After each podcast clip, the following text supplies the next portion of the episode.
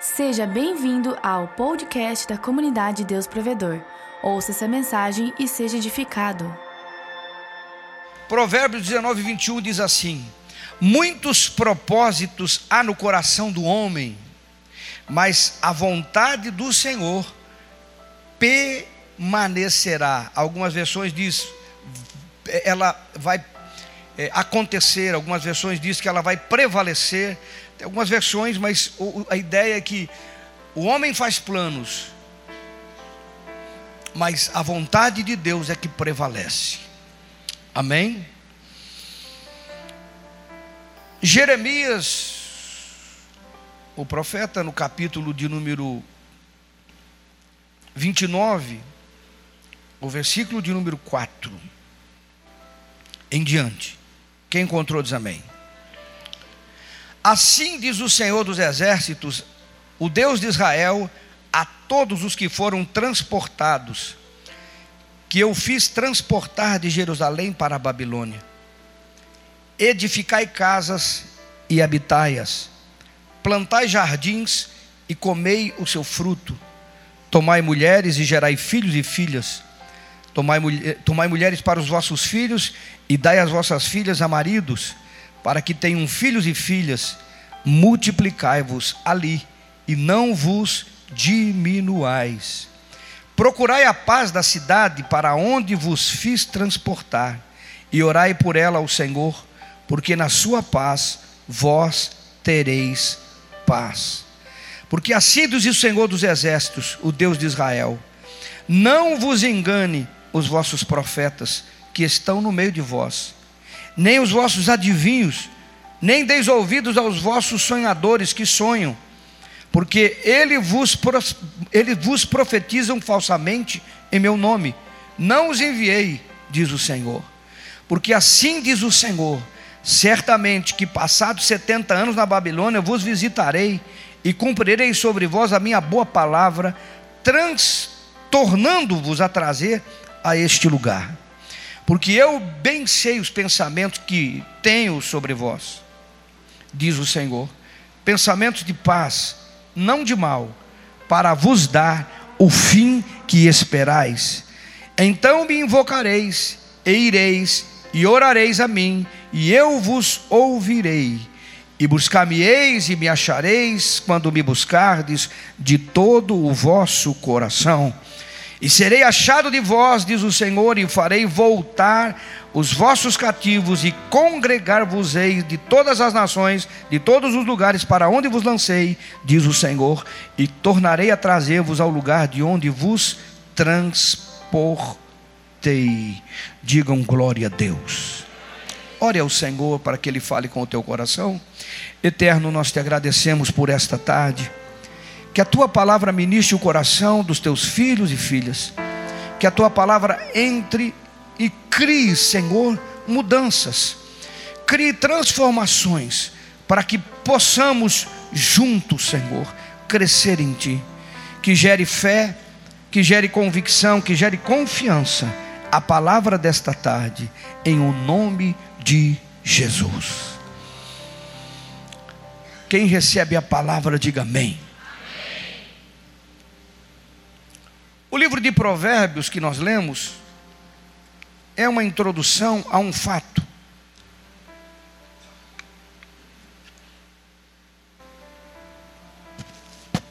O homem faz planos, mas é do Senhor que vem a resposta certa. A vontade dele prevalece. 16 provérbios também fala a mesma, ou quase a mesma coisa, com a mesma conotação.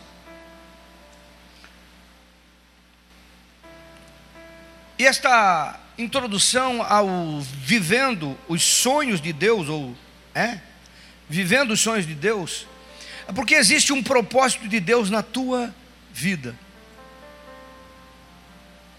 Eu costumo dizer que você é um projeto de Deus, porque a maior verdade, todo ser humano que vem ao planeta é um projeto de Deus. Se ele deu certo ou não, está vinculado ao livre-arbítrio do ser humano as decisões que ele toma. Mas ele, como eu, como você, tem um projeto original que Deus quer cumprir em nossa vida. Quem está aí diz amém. Eu costumo dizer que você não escolheu a cor do cabelo como o ter o cabelo. Se pudesse escolher, acredite, eu não seria esse Kinder Ovo aqui não. Você não escolheu a cor dos olhos. Você não escolheu a altura que você tem. Você não escolheu o tamanho do seu pé. Eu incomodo com o meu porque o meu pé é pequeno. E quando eu vou comprar sapato, é difícil de encontrar número. Eu aumentei o número para poder comprar. Você não escolheu a família. Oh, eu vou nascer na família Hansen. Não vai não? Se nasceu na família da Silva. A Sara tem que dar glória a Deus, né? Você não escolheu o país. Às vezes eu fico pensando no meu interior. As pessoas que nascem em território muçulmano, em território africano, é, em lugares que a gente sabe que é muito difícil viver e existir. E são seres humanos como eu, você. Deus te deu o privilégio de nascer num país livre, de expressão livre, e num país que tem oportunidades. Você não escolheu nascer na geração que você nasceu. Não houve um, um, uma, uma, uma, uma, um preenchimento de vontade. Você diz, não quero nascer assim, assim, assim, assim, assim, na eternidade eu vou nascer. Não, você nasceu nesta geração. Você está entendendo o que eu estou falando? Não? É verdade isso, não é verdade? Nós não decidimos nada disso. E tantas outras coisas também. Nem o tempo que vamos viver aqui nesse planeta. Se você for ali no cemitério, teve agora, é, o dia 2, que as pessoas visitaram o cemitério, tem ali pessoas de 10, 12, 15, 5, 6, 7, 20, que morreram por circunstâncias que a gente não sabe nem explicar, já partiram. E nós estamos aqui. Diga para o seu vizinho: você está aqui. Há um projeto de Deus.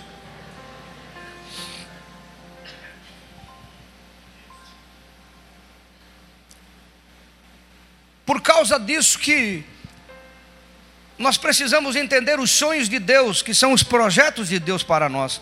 Então, vivendo os sonhos de Deus é viver os projetos de Deus, porque Ele projetou você e você precisa parar, refletir e buscar entender isto. E tudo que acontece à sua volta está num contexto para favorecer e está num contexto para prejudicar. Quantos querem que sejam favorecidos a sua vida? Você quer? Você quer? Agora, os que querem que sejam prejudicados, não tem ninguém, então nós estamos falando a mesma língua. O pano de fundo que eu estou trazendo em Jeremias 29, 4 a 14, é aquele período em que Israel foi levado para a Babilônia e ficou os 70 anos cativos. Ficou lá porque Deus determinou que o ficasse. E no meio dessa dificuldade toda, no meio dessa luta toda, porque foi uma luta, irmão, 70 anos é uma vida inteira. No meio de todo esse contexto, aconteceu coisas que eu queria que nós aprendêssemos para entender que assim como Deus tinha um propósito para aquele povo, para aquela geração e se cumpriu, ele tem um propósito para nós, para essa geração e vai se cumprir. E nós precisamos ajudar ou sofrer ou vivê-lo com excelência esse tempo que estamos vivendo. Se observa que Deus estava falando, vocês vão ficar cativos, mas se você ler o texto comigo, você observa Deus falando: olha, plantem vinhas, façam agricultura. Porque a ideia do povo é que quando eles eram presos, Deus vinha em, em, em, em socorro a eles, e quando Deus vinha em socorro a eles, eles então eram tirados em pouco tempo, dois, três, quatro anos, já estavam de volta no seu país. Mas esse era um caso excepcional e eles ficaram 70 anos, ficariam, já estava determinado o tempo. Então não importa o que eu estou vivendo, eu preciso viver o meu melhor em cada momento. Alguém está aí, não? O Senhor disse: plantem vinhas, plantem, façam agricultura, construam casas, casem, Deem os seus filhos em casamento, deem as suas filhas em casamento, multiplique, cresçam, não diminuam, multiplique. O Senhor está dizendo: não importa o que você está vivendo neste momento, viva como quem está vivendo bem. Porque às vezes as pessoas costumam viver de um jeito que sempre ficam esperando o que ainda não aconteceu, e daí deixam de viver o que precisa ser vivido. Se o povo de Israel fosse para a Babilônia pensando em voltar o ano que vem, eles não iam plantar, eles não iam casar, eles não iam construir, eles não iam viver. E tem gente na nossa geração que vive assim. Ele vive sempre esperando algo que vai acontecer, sempre esperando algo que vai acontecer e nunca vive o que está acontecendo. Alguém está aí? Nunca vivem o que está acontecendo, sempre estão na expectativa e não são felizes com o que está acontecendo. Eu já vivi algumas fases em todos esses anos de ministério que vocês me conhecem, muitos de vocês me conhecem há muitos anos. Eu nunca sofri por não ter, nunca sofri por não possuir, eu nunca sofri eu nunca me angustiei com isso. Eu nunca tive inveja de quem tivesse. Eu posso falar isso diante do meu Deus. Como também não vivo hoje nenhum tipo de orgulho por estar um pouquinho melhor do que alguns. Porque tem muitos muito melhor do que eu, muito mais vencedores, muito mais é, é, evoluídos. Não. Eu aprendi, como Paulo disse e fala, a viver cada momento da minha vida, a ser feliz em cada momento. Tem irmãos aqui que estão comigo há tantos anos que me viram amassar banana para comer com pão. Banana amassada com pão. Porque não tinha outra coisa, era banana amassada com pão. Eu nunca sofri por isso. Nunca sofri por não ter o veículo que eu precisasse. Porque eu aprendi a viver cada momento, entendendo que Deus é um Deus de cada momento que Ele é Deus na minha vida. Diga para o seu irmão: Deus é o Deus em cada momento da sua vida. A base que nós temos nos ensina a entender que Deus, Ele é o Deus de cada momento. E tem pessoas que vivem em função de algo que querem alcançar e não vivem aquilo que é o momento da sua vida. A vida passa, a vida passa, a vida passa e ele não vai usufruir o melhor dela, porque ele quer viver o que não tem ainda, o que não possui ainda, o que não alcançou ainda. E os sonhos de Deus, eles têm fase na nossa vida. Quem está aí comigo, diga amém. Por quê? Está no versículo 8 e no versículo 9 do texto. O versículo 8 diz: Porque assim diz o Senhor dos Exércitos, o Deus de Israel: não vos engane os vossos profetas que estão no meio de vós, nem os vossos adivinhos, nem deis ouvidos aos vossos sonhos ou sonhadores que sonhais, porque eles vos profetizam falsamente em meu nome, não os enviei, diz o Senhor. Alguém está aí não? Ouvir as outras pessoas sobre os sonhos de Deus sobre nós é sábio. Porque a Bíblia diz que na multidão de conselheiros há sabedoria. É. Mas tomar decisões sem a garantia real, sem a certeza, é catastrófico. Veja que Deus está chamando a atenção do povo porque havia um grupo de profetas, e eram profetas reconhecidos, eram adivinhos reconhecidos que tinha na, na época de Israel, é? e tinham sonhadores que sonhavam também, estavam sonhando para a nação, e o sonho que eles sonhavam era um sonho de coisas boas. E o momento que eles iam viver era um momento de luta.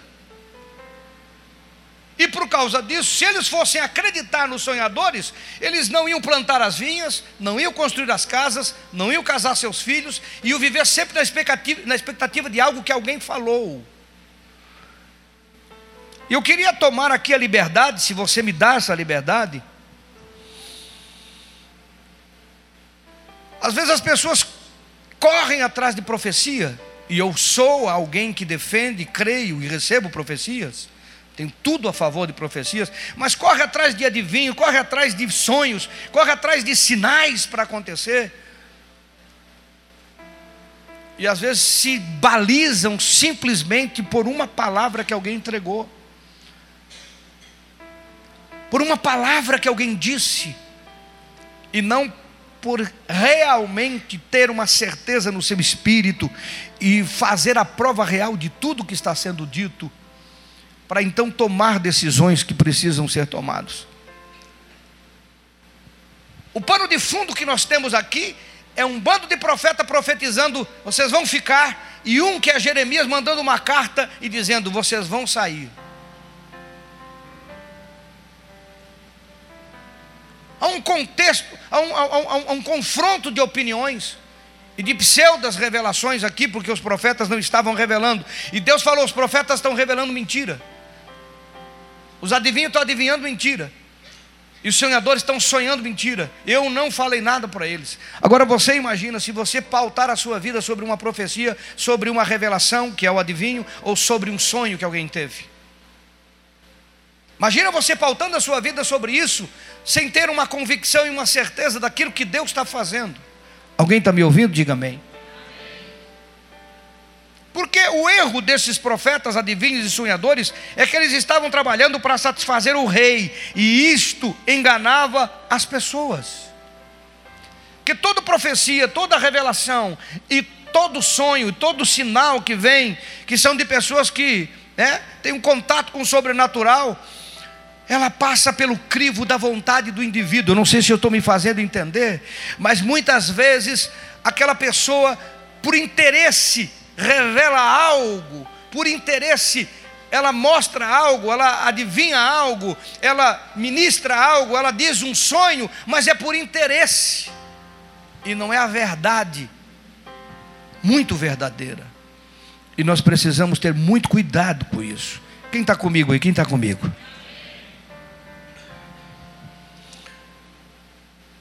Fala conosco. Ele não fala só com o profeta, só com quem revela. Ele não, ele não dá sonho, ele fala com você. Você que está aqui, você que é novo, você que está aprendendo sobre as coisas de Deus, você que está aprendendo o relacionamento com Deus, você que talvez não está imbuído de um cargo, de uma função, Ele fala com todo ser humano. O fato é que nós precisamos entender que Ele fala com cada pessoa de forma distinta. Porque se nós deixarmos a nossa vida ser pautada só por opiniões, isso é muito perigoso, é, temos que ter cautela quanto a isso. E o povo precisava entender essa cautela. Alguém está aí, não? Quem esteve nos alinhamentos que nós tivemos aprendeu sobre Deus falar conosco, nos revelar as coisas, ministrar da forma pessoal a cada um. Tem pessoas que Deus fala no físico, tem pessoas que Deus fala na mente, tem pessoas que Deus fala com sonho. Enfim, eu não posso dizer aqui algumas coisas, porque alguém vai pensar, mas eu não estou enquadrado em nenhuma dessas coisas, porque Ele fala com você de forma pessoal, mas Ele fala. Deus fala com os seus filhos de forma pessoal. E quando aquilo que ele fala com você não está fechando com aquilo que você ouviu, ou que um sentimento, ou com algum sinal externo, você precisa ter paciência, tomar cuidado e orar para não perder o tempo e não frustrar os sonhos de Deus na sua vida. O projeto de Deus para a sua vida. Senão você pode se antecipar ou você pode se atrasar. Alguém está me ouvindo? Diga amém. Comigo Deus fala no meu espírito, no meu sentimento. Eu tenho aqui Filipenses 4 que diz que a paz de Deus que excede o entendimento guarda os nossos corações. Veja bem, não é a paz humana, é a paz de Deus que excede o entendimento. Ela guarda os nossos corações e os nossos pensamentos. Quando eu vou tomar decisões, estou dando o meu exemplo, não tem que dizer que isso é o seu e que não está no plano de Deus. Nós estávamos para fechar um terreno, você sabe disso, estamos procurando espaço maior. E eu já estava 100% certo, 100%, só faltava assinar o documento. E eu passei a ter uma angústia na minha alma, no meu espírito, muito forte. Eu não consegui dormir à noite. Eu digo, mas está tudo certo. Sabe aquela dois e dois são quatro? 2 e 2 é 4, está tudo certo, está tudo aqui, nós temos condições, a prestação fica dentro do nosso orçamento. Enfim, eu comecei, mas eu não dormi, eu não dormi, não tive paz. Não, eu estava virando um zumbi, já estava andando assim, está querendo? Aqueles filmes de, de zumbi. Porque não havia paz no meu espírito, mas eu não consegui entender a forma de Deus falar comigo. Não foi a primeira, nem vai ser a última, porque é como Ele se comunica no meu espírito. Então, quando algo tira minha paz, quando algo começa a me dar tribulação, eu não começo a, do, a ter sono, a ter paz, aquilo fica. Eu sei que Deus está falando, eu tenho que procurar entender o que Ele está falando. E naquele caso, eu tomei a decisão, liguei para a pessoa, pedi perdão, paguei uma multa. E disse: Olha, não vai dar. Por quê? Porque Deus não permitiu. E quando eu disse não e acertei, ficou tudo claro e paguei a multa. 350 quilos saíram dos meus ombros. Alguém está aí? Diga para o seu irmão: Deus fala com você. Deus fala com você. Uau! Porque precisamos entender que toda decisão e tudo que envolve nossa vida é responsabilidade nossa. Então, se eu for me mover por profecias e elas estiverem erradas por causa do profeta, não por causa da profecia. Se eu for me mover por sonhos, eles estiverem errados por causa do sonhador, não por causa do sonho. Se eu for me mover por revelação, elas estiverem erradas por causa do, da pessoa que está revelando, que são os adivinhos, é interpretação isso. E não assumir a responsabilidade que eu preciso assumir, porque envolve a minha vida, o meu futuro, o meu chamado, envolve a sua vida, o seu futuro, o seu chamado, envolve o projeto de Deus para a sua vida, o sonho de Deus para a sua vida, e você não entender o tempo, porque existe tempo